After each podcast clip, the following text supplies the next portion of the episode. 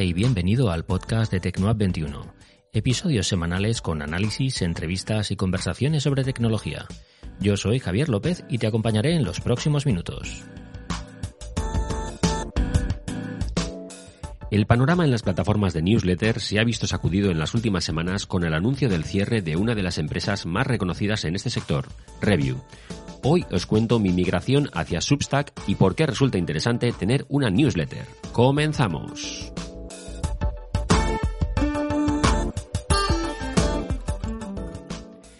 Hace poco más de dos años decidí lanzar una newsletter. Yo ya había probado a crear una página web de noticias tecnológicas, también un podcast, un año antes. Y bueno, pues como también había probado suerte creando un canal de YouTube y diferentes cuentas en redes sociales para dar un poco cobertura mediática a todo el contenido digital que iba creando, pues eh, bueno, pues me dio la sensación de que una vez que ya estaba todo esto asentado, era una buena idea crear una newsletter como un experimento más. Para aquellos que aún no sepan muy bien qué es una newsletter, bueno, podríamos decir que son unos boletines encapsulados en el cuerpo de un email y que pueden tener todo tipo de formatos y temáticas porque es como un lienzo en blanco para que la empresa o el particular de turno eh, se lance a poner en ellas lo que quiera, realmente pueden poner en una newsletter, puedes ponerla, hacerla de lo que quieras. Las empresas suelen enviar newsletter con fines publicitarios, con ofertas, con descuentos de sus tiendas online. Este tipo de boletines los vemos mucho y es eh, algo que consideramos generalmente spam o, correo, muchas veces correo basura. Pero eh, los creadores de contenido digital mandan las, las newsletters para captar y para fidelizar a sus seguidores y les envían noticias eh, o generan eh, newsletters de divulgación de cualquier temática, eh, temática, imaginable. Es decir, aquí no penséis en algo en concreto. Hay, hay newsletters de todo tipo, ¿no? Y por supuesto también están las newsletters que son meramente de opinión, que son otra forma también un poco de potenciar la marca personal de una manera mucho más depurada. La mayoría de las, de las newsletters suelen ser gratuitas. al menos aquí en España estamos acostumbrados a que mm, bueno, pues nos llegue un boletín o nos llegue una newsletter y sea gratuita. Es raro eh, encontrarte a gente que está monetizando y viviendo o, ganando un dinero sustancial de una newsletter. Es complicado porque tienes que haber creado una marca muy potente alrededor de, de tu imagen y tienes que tener un producto muy bueno como para que la gente se suscriba a una newsletter de pago. Las hay, ¿eh? Las hay, pero son los casos, los menores casos. Hay algunas que, como digo, son de pago y, sirven un poco pues para completar los ingresos de algunos creadores de contenido digital que ya tienen otras cosas, ya tienen un canal de YouTube o un podcast o un lo que sea, y además tienen una newsletter de pago. O puede ser una parte de, esa suscripción, ¿no? es decir, eh, te suscribes a mí o a mi canal o a mi, eh, a mi lugar en Patreon o lo que sea y tienes derecho a una serie de cosas y entre ellas, pues las newsletters. ¿no? Mismamente, eso lo estoy viendo ahora en eh, El País, que es un periódico que en su suscripción digital, en su versión para los suscriptores, tenía muchas newsletters eh, de opinión de sus de la gente que firma los, artículos en, en, el país que eran gratuitas y se están empezando a pasar al modelo de suscripción. Es decir, si tú ya eres un suscriptor de pago del país, porque has pasado por el muro de pago del país y estás suscrito, además de tener acceso a todo el contenido que ellos crean eh, digitalmente cada día eh, para el país, es decir, todos los artículos que ellos crean y toda la investigación que desarrollan. Además, vas a tener derecho a las newsletters que antes eran gratuitas y ahora pasan a ser parte de esa suscripción de pago. Entonces, es un complemento, un complemento, bueno, pues me parece que interesante. El caso es que eh, todas aquellas personas que optan por, a nivel individual, monetizar su newsletter, eh, lo enfocan un poco como micromecenazgos, ¿no? Y esto lo que hace es que permite sufragar los gastos que supone dedicarle mucho tiempo y mucho esfuerzo a escribir artículos, a grabar podcasts o a crear vídeos para tus suscriptores. Así que bueno, dentro del formato newsletter entra, como veis, casi de todo. Encierra un abanico enorme de posibilidades. En octubre de 2020 yo ya había oído hablar mucho de las newsletters y de hecho estaba suscrita a varias newsletters pero me daba mucha pereza empezar mm, a crear una porque no acababa de encontrar ni una plataforma adecuada y además no tenía muy claro de qué podía hablar yo en una newsletter. Pero cuando Twitter compró e integró la plataforma de newsletters Review, me lancé a probar suerte. Review ya era una de las principales plataformas de newsletters del mundo y tenía muy buenas críticas detrás. Yo además eh, leí cómo había mucha gente que estaba integrando sus newsletters dentro de Twitter de una forma muy fácil y la verdad es que bueno, yo buscaba algo así, algo sencillo, que fuera intuitivo y sobre todo que estuviera muy integrado con alguna red social para poder luego difundir lo que haces y que fuera de esto pues fácil y, rápido. Me paré un poco pensar en el formato, en, la periodicidad de la newsletter, en la temática que quería tratar y ya luego pues me puse a escribir. Al principio empecé con una regularidad digna de un cadete militar. Todas las semanas publicaba una newsletter a los escasos suscriptores que tenía entonces, confiando en que con el tiempo, pues bueno, irían llegando más suscriptores y, esto iría creciendo, ¿no? De manera exponencial. Pero estos emails, estas newsletters eran muy largos y a mí me llevaba demasiado tiempo elaborar cada una. Eran pequeñas guías de cómo aplicar la tecnología. Y bueno, a poco que sepáis un poco de, tecnología, ya sabéis que explicarlo es un proceso que lleva tiempo y explicarlo por escrito lleva mucho tiempo. Mucho, mucho tiempo. Solo leer cada email eran entre 9 y 12 minutos. Eh, algunas eran de, de, 7 minutos, otras de 10, pero entre 9 y 12 minutos eran todo, eh, era cada, cada email, cada newsletter que yo enviaba. Eso solo leerlo. Así que imaginad el tiempo que a mí me llevaba elaborar esos 9-12 minutos de, lectura. ¿no? Era un poco, yo creo que era imposible de mantener en el tiempo. Yo no lo veía entonces así, pero claro, esa periodicidad semanal eh, con esa longitud de texto era inviable. Así que bueno, pues como suele pasar con muchísimos proyectos en, todo en el ámbito digital, poco a poco se fueron espaciando esas newsletters y al principio pasaron de ser eh, semanales, luego quincenales, luego poco a poco pues una al mes, hasta que en junio de este año, de 2022, dejé de publicar newsletters. Eh, me veía incapaz de mantener el nivel y el ritmo, eh, así que bueno, sin que fuera algo premeditado, dejé de escribir y por supuesto dejé de enviar esos boletines, ¿no? Tampoco, no, deseché la idea de retomar el tema, ¿no? ¿no? fue algo en plan, lo dejo. Pero desde luego mm, lo que tenía claro es que tenía que replantearme cómo hacerlo para que fuera algo que pudiera asimilar en mi flujo de trabajo semanal sin que fuera una carga, ¿no? O al menos una carga tan, tan densa.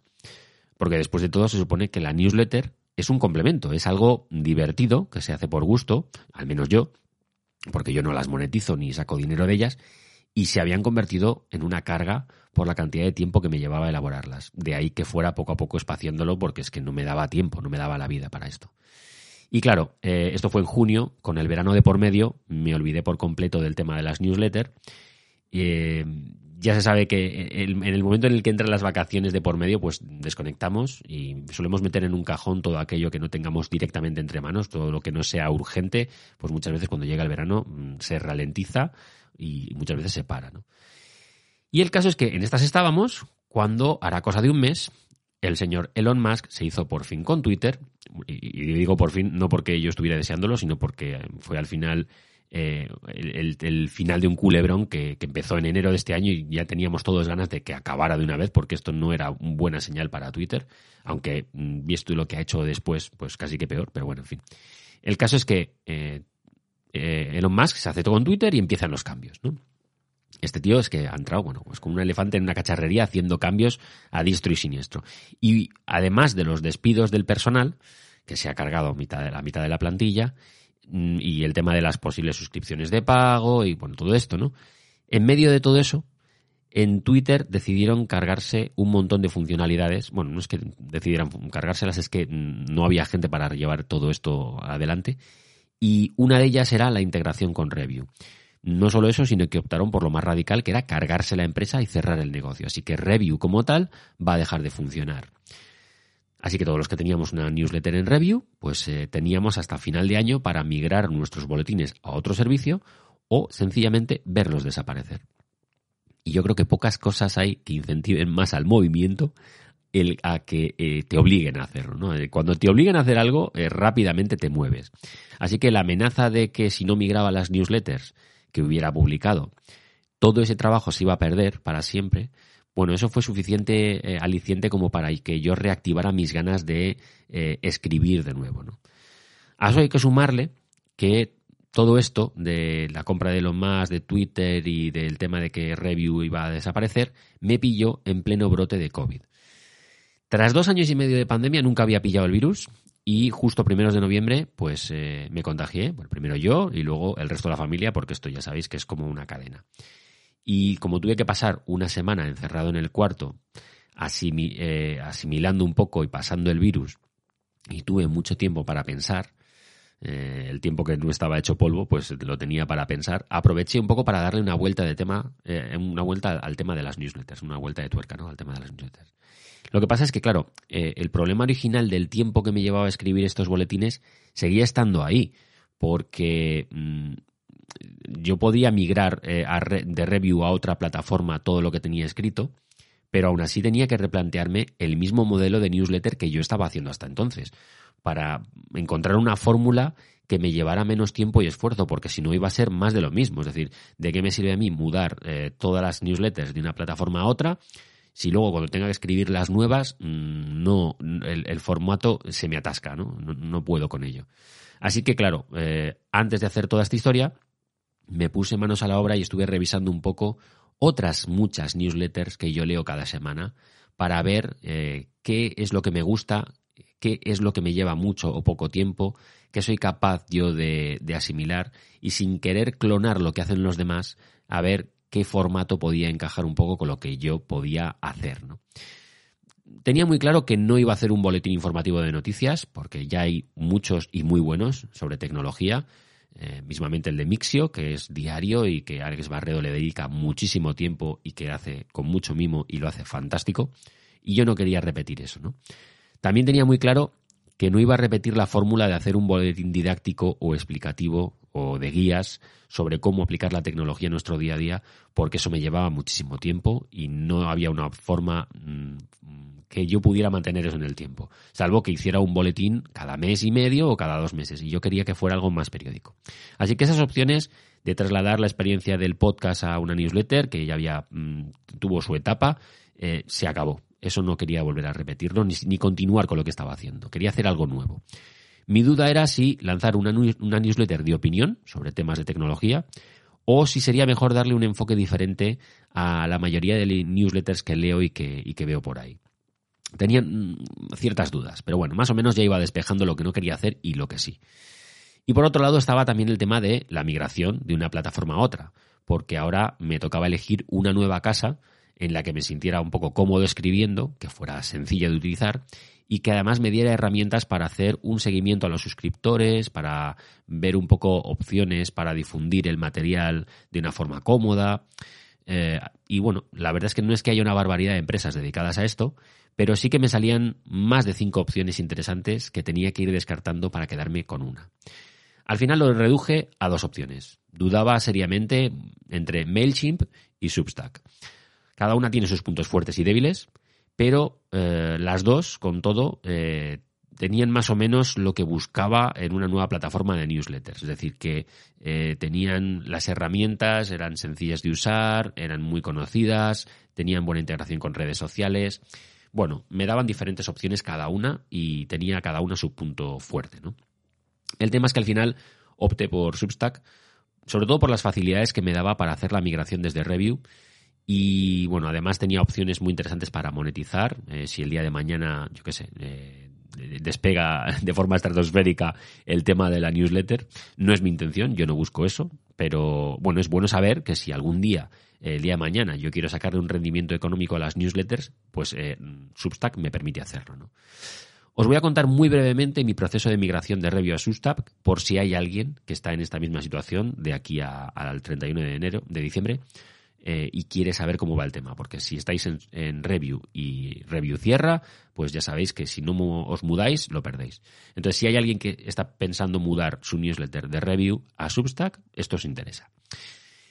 Aunque Substack da facilidades para importar la lista de suscriptores y las newsletters que ya tienes publicadas en, en review, a mí me costó bastante hacerlo porque no fue inmediato. Y claro, como yo estoy acostumbrado a hacer las cosas en el momento, y a mí no me gusta esperar eh, a, que me den las cosas ya hechas, pues eh, decidí hacerlo todo manualmente mientras esperaba la respuesta de review a mis peticiones. Yo le pedí eh, primero que me generara un documento CSV con las direcciones email de los suscriptores, eh, porque luego ese documento, claro, lo importas a tu cuenta de Substack y, es, ya está, pum, tal cual. Pero como en review deben de estar saturados de todas las peticiones de migración que, que tendrán entre manos, pues la cosa iba mucho más lenta de lo esperado. Y yo como no quería esperar, pues me puse a hacer la importación manualmente, una a una. Esto no se debe hacer nunca, pero yo, bueno, pues lo hice porque tenía tiempo, estaba encerrado en, la habitación con el COVID y, bueno, pues digo, hasta que me llegue el listado CSV, pues lo voy haciendo yo, ¿no? Así que eh, lo hice por mi cuenta, cogí cada mail y importaba, pegaba y tal, ¿no? Con las dos pestañas abiertas. Claro, esto es fácil si tienes, yo qué sé, 20, 30, 40, 50 suscriptores Ahora, si tienes cientos de suscriptores a tu newsletter, eh, mi consejo es que no seáis impacientes, que esperéis a ese listado CSV que os va a mandar eh, review y ya luego lo importas a Substack y es cuestión de tres clics. Entonces, esto simplifica muchísimo la vida. Pero claro, mm, si tienes pocos suscriptores, bueno, pues lo puedes hacer por tu cuenta. Y lo segundo eh, una vez que ya tienes los suscriptores metidos, digamos, que, o, antes en realidad, eh, porque yo lo hice al revés. Primero importé las, newsletters y luego los suscriptores. ¿no? Eh, pero lo segundo que podéis hacer también es solicitar a Review la API Key para poder hacer una migración de las newsletters hacia otra plataforma. Y aquí es más de lo mismo. Yo solicité el acceso desde el último rincón en el que tenía la opción disponible, porque se nota que no es algo eh, fácilmente localizable, está eh, escondido casi como que a propósito.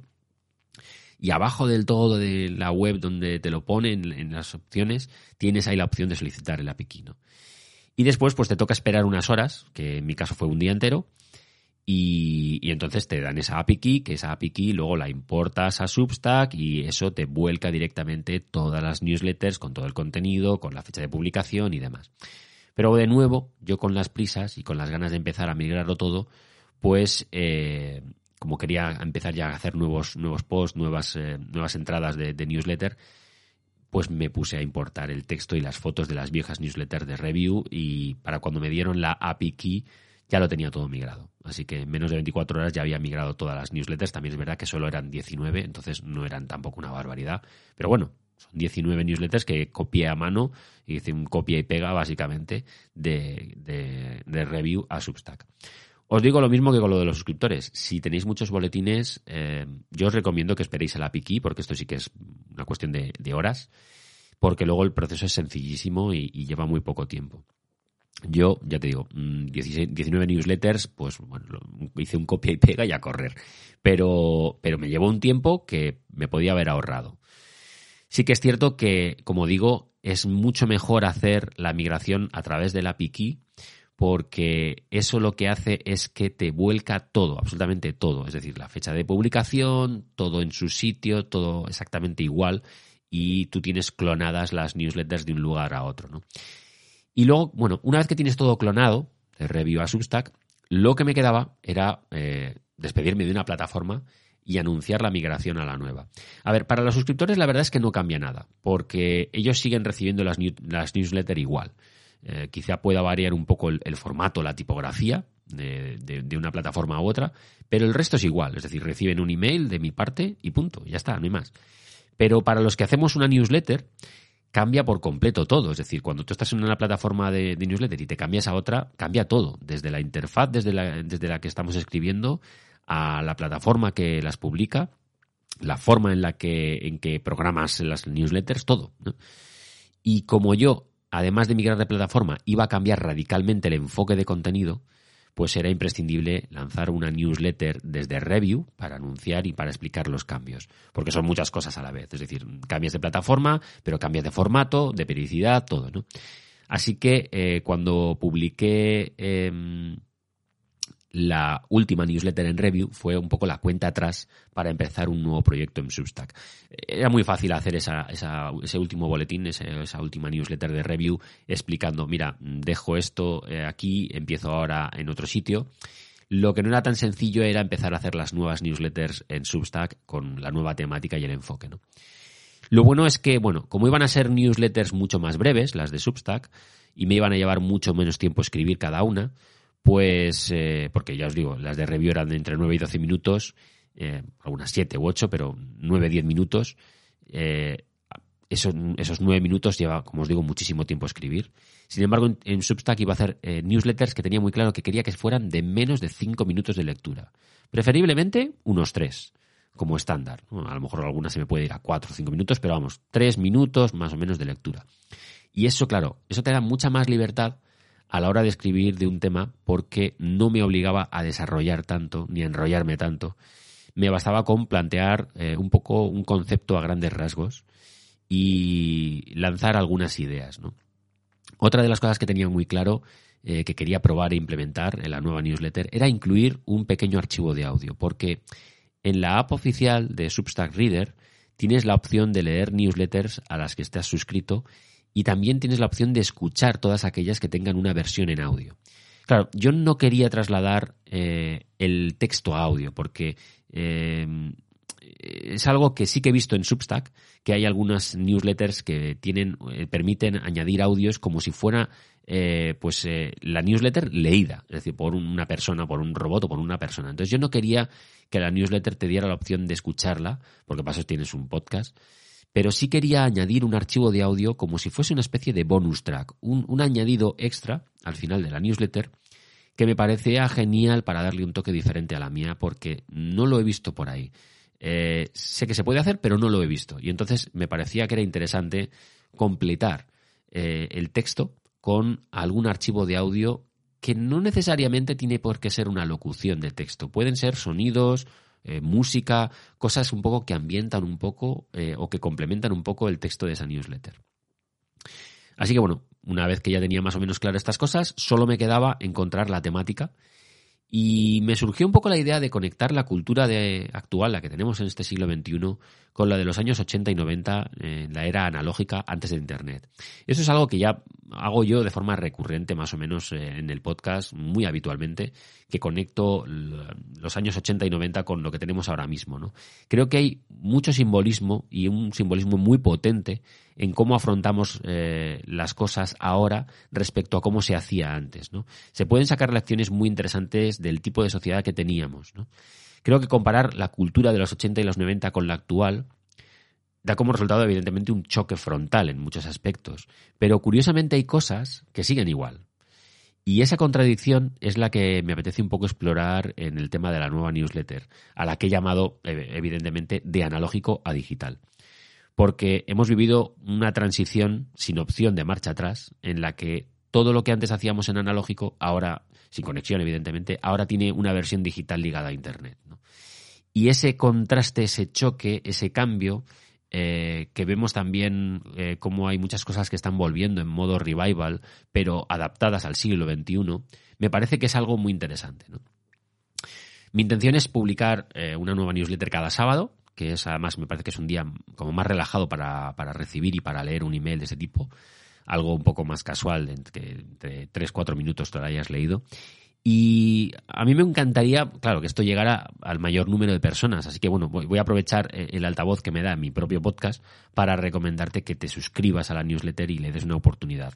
Y luego ya, bueno, pues eh, si cuando hayas mm, leído una o dos eh, no te gusta, pues eh, te, te, suscribes y ya está, que, te das de baja y punto. ¿no? Que yo no voy a estar persiguiendo a nadie, simplemente eh, creo que es algo que complementa también un poco el, el, el, tema del podcast semanal y si ya eres oyente de semana, semana en semana de este podcast y ya te gusta más o menos lo que estoy haciendo por aquí, creo que es un toque interesante el tema de la newsletter porque hay cosas que no dan tanto como para desarrollar un episodio de un podcast, pero son conceptos que, bueno, me apetece plantar o plasmar en, un texto escrito de tres minutos y con esos archivos de audio, esos archivos de audio, esos bonus track que voy a meter y que estoy metiendo ya en, en la newsletter, eh, son cosas que no me lleva mucho tiempo hacerlo.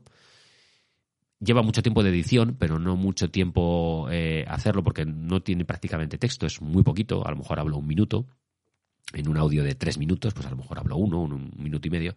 Pero estoy metiendo sonidos y canciones y cosas de, de otra década que seguramente mm, te vas a sentir eh, identificado, vas a poder reconocer y seguramente te puedan gustar. Por eso yo creo que la newsletter, si escuchas habitualmente este podcast, la newsletter te va a gustar. Pero bueno, eh, yo te, recomiendo que te suscribas. En las notas del episodio dejaré el link para que os podáis suscribir a la, nueva newsletter de Substack y a partir de ahí me contáis y me decís eh, también, oye, pues mira, me gusta, no me gusta. Cuando me puse a revisar un poco las opciones que ofrece ahora Substack, he visto que en la misma elaboración de la, newsletter, eh, además de eh, poder incluir un archivo de audio, eh, me permite también tener un chat, una conversación de, texto con la gente, ¿no? con los suscriptores. Y eso también me ha parecido un puntazo, porque claro, esto funciona muy bien sobre todo a través de la app para dispositivos móviles, de la app para iOS o Android, esa Substack Reader que permite leer todas las, newsletters que estemos suscritos eh, y os puedo asegurar que cada vez hay más creadores de contenido que están metidos aquí. Eh, hay gente como Antonio Ortiz, que es uno de los fundadores de, Webedia, de, de Weblogs, o Javier Lacorte. Eh, hay gente muy, muy conocida a nivel nacional y, por supuesto, hay muchísimos creadores estadounidenses que tienen unas newsletters que son espectaculares y, que lo tienen en Substack, ¿no? Por ejemplo, Alex Barredo, Mixio, también está en Substack. Entonces, hay, newsletters muy, muy interesantes eh, y cada vez va a haber más. Y yo creo que para ese, para ese menester que es leerlas y disfrutarlas, la app para, para móviles, la de iOS y Android, es muy buena opción. Yo os recomiendo que, os la descarguéis y que leáis las, newsletters a través de, la app, mucho mejor incluso que, verla a través de un lector de que la mensajería de correo electrónico, ¿no? que es lo que habitualmente leemos. Y bueno, la verdad es que no sé muy bien cuánto tiempo seguiré con la newsletter.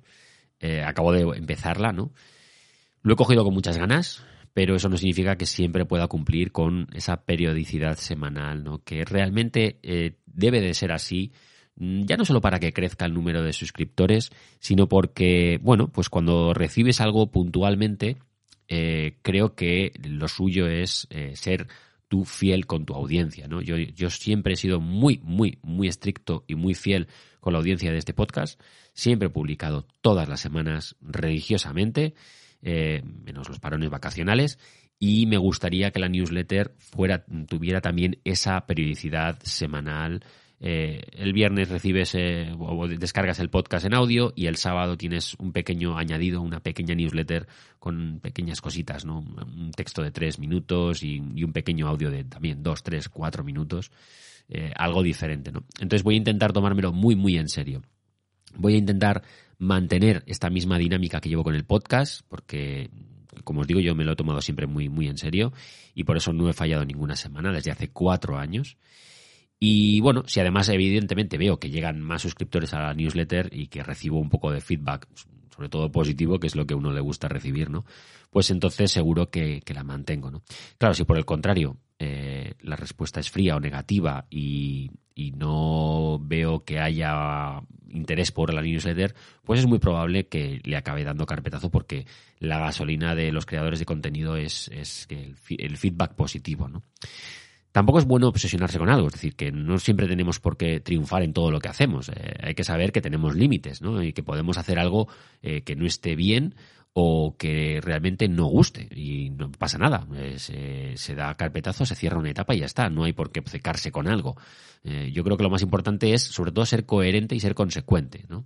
Así que si veo que esta segunda incursión en el mundo de las, de las newsletters no cuaja o no responde a mis expectativas, pues intentaré avisaros con tiempo para que sepáis que la doy por finiquitada. No lo hice en su día, cuando en junio dejé de publicar newsletters, porque no, no, la, no la di por, por, acabada esa etapa. Eh, evidentemente murió por el tiempo, ¿no? Pero mm, ya he aprendido la lección y no quiero que vuelva a pasar eso. Es decir, si yo veo que esto se empieza a alargar y que ya no es semanal, sino que empieza a ser quincenal, pues os avisaré. Como soy un tío muy positivo, pues yo confío en que esta newsletter sea un éxito y se mantenga mucho tiempo. Pero bueno, yo también me preparo para cualquier eventualidad. Ya me diréis por redes si vosotros sois lectores de newsletters, si estáis suscritos a muchas y, cuáles son las que más os gustan. De momento seguimos la conversación por Twitter, que mientras exista Twitter seguiremos por ahí. Podéis localizarme ahí como arroba y eh, os recuerdo que si al final pues, Twitter desaparece, pues podremos seguir la conversación por el chat que tenemos en Telegram, que también sigue activo. Y como de costumbre os dejo los links en las notas del episodio Y también ahí, como os, he dicho, tenéis el, el, link para la newsletter que, para que os podáis suscribir fácilmente. Y antes de acabar, como de costumbre, no quiero dejar pasar nunca la oportunidad de daros las gracias a todos los que estáis ahí semana a semana apoyando este podcast, descargando el episodio. Y el viernes de la semana que viene, como de costumbre, habrá un nuevo episodio en las principales plataformas de streaming. Sin más, me despido. Nos vemos la semana que viene. Un cordial saludo.